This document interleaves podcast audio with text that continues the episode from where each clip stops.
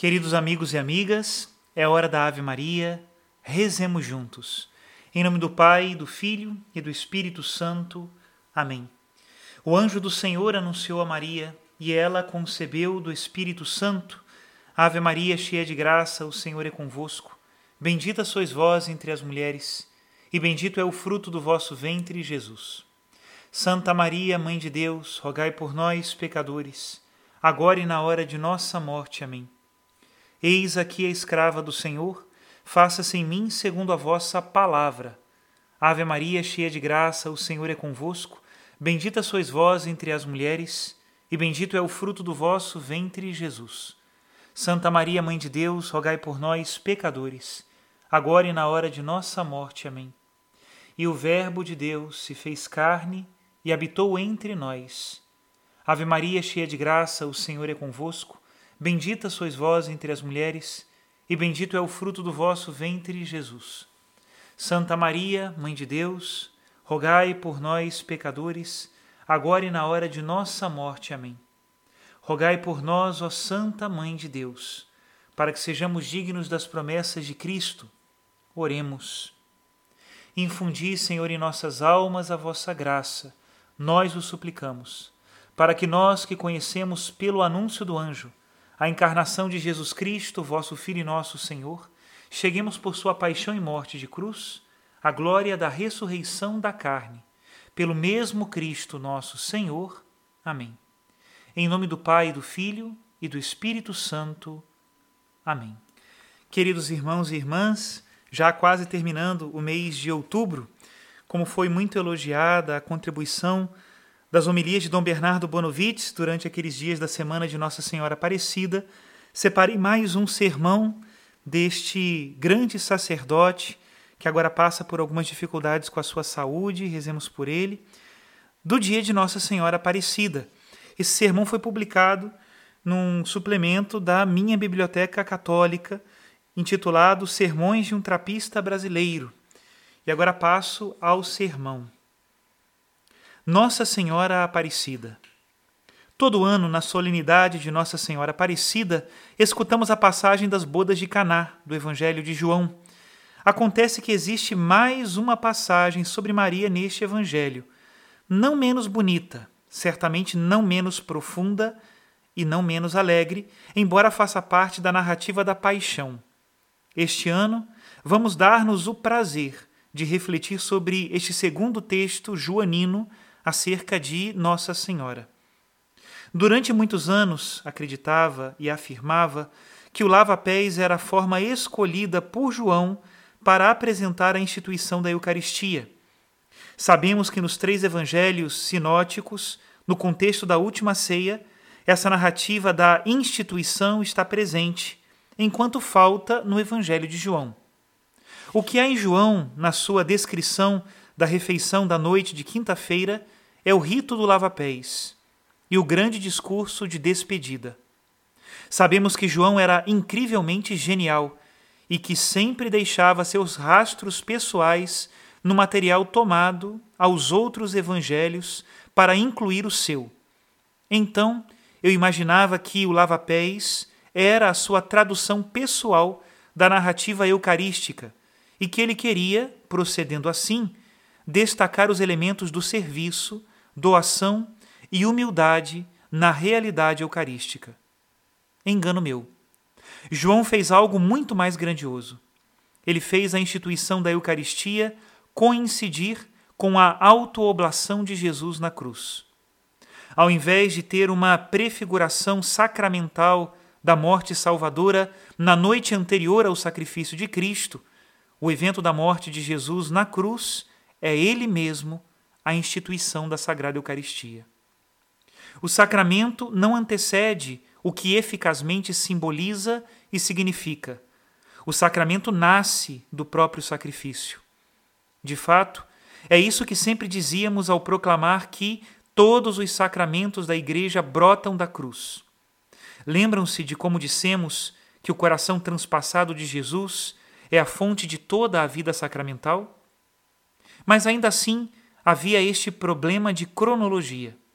Agora, podemos afirmar que Jesus celebra a primeira missa institui o sacramento da Eucaristia no Calvário.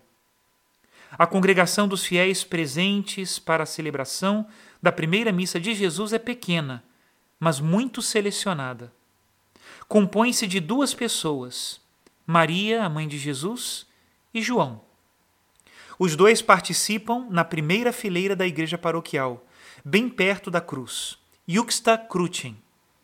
E Jesus, celebrante principal, celebrante único, não celebra sua primeira missa ad orientem, mas voltado para esta pequena congregação, porque tem algo muito importante para dizer a cada um dos dois fiéis. A Maria, do altar da cruz, aqui não precisa de imaginação nenhuma, o altar dessa missa é precisamente a cruz de Cristo. Jesus diz: Mulher, eis o teu filho. Através destas poucas palavras, Maria assume seu verdadeiro tamanho, sua imensidão.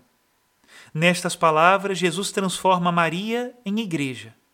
Ao dar a Maria o discípulo amado, símbolo de todos os discípulos genuínos, Jesus confia aos cuidados da igreja todos os seus, seus amigos, seus seguidores, seus penitentes, todos os membros do seu corpo.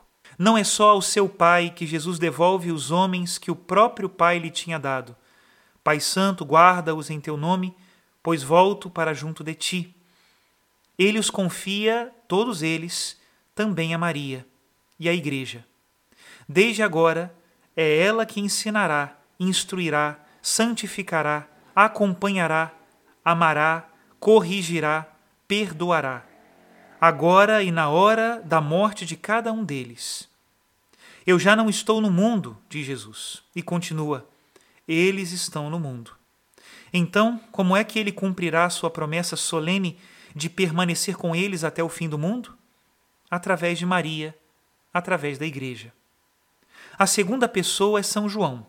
A ele, Jesus, no meio de suas dores, no meio de sua sede, faz questão de dizer: Eis a tua mãe. Não fique como um cachorro inconsolável depois da morte do dono, cheirando as roupas do defunto, recusando-se a comer a ração, uivando, dormindo ao pé da cama do amigão. Eis a tua mãe. Nós geralmente interpretamos estas palavras como uma ordem para João cuidar bem da viúva e mãe desolada, privada do filho único. Mas ela, Maria, Igreja, é a mulher forte mulher vestida de todas as graças e carismas. É ela que cuidará de todo e qualquer discípulo, porque esta é a sua missão. Então, João, obedeça, respeite e aprenda. Aprenda dela como aprendeu de mim. Receba a vida dela como recebeu de mim. Espere nela como esperou em mim. E não será decepcionado. Porque entre Cristo e a Igreja não há nenhuma distância, nem a mínima. Cristo vem a nós todo dia e de todas as maneiras em Maria, na Igreja. Eis a tua mãe. Este era o rito final da missa, a despedida, o ide em paz. E João o compreendeu perfeitamente. Saiu do Calvário, a partir daquela hora, mas não mais saiu sozinho. Acolheu Maria, acolheu a igreja em sua casa. Ou, como os tradutores contemporâneos leem, no que era seu em tudo o que era seu. Faz pouco tempo a Igreja instituiu uma nova memória para o dia depois de Pentecostes. Maria, mãe da Igreja. Concordo. Mas Maria é tanto Igreja quanto mãe da Igreja. Ela virou Igreja e mãe naquela verdadeira bendita Sexta-feira Santa, quando Deus realizou o absolutamente melhor por meio do absolutamente pior. E nós a conhecemos, honramos, obedecemos e amamos de uma forma particularmente íntima, particularmente brasileira, particularmente nossa, sempre que a veneramos sob o título de Nossa Senhora Aparecida. Que ela apareça a cada um de nós e cada vez mais na riqueza de sua plena identidade teológica. Até aqui o sermão de Dom Bernardo Bonovitz. Que bom que Deus não nos deixou sem mãe. A Mãe Maria, que intercede por nós, a Mãe Igreja, que nos alimenta com a palavra, com os sacramentos e nos acompanhará até o último momento de nossa vida. Que ela abra para nós as portas do céu, porque lá nós sempre seremos igreja, com Maria, a mãe de Jesus. Que Deus abençoe a todos em nome do Pai e do Filho e do Espírito Santo. Amém.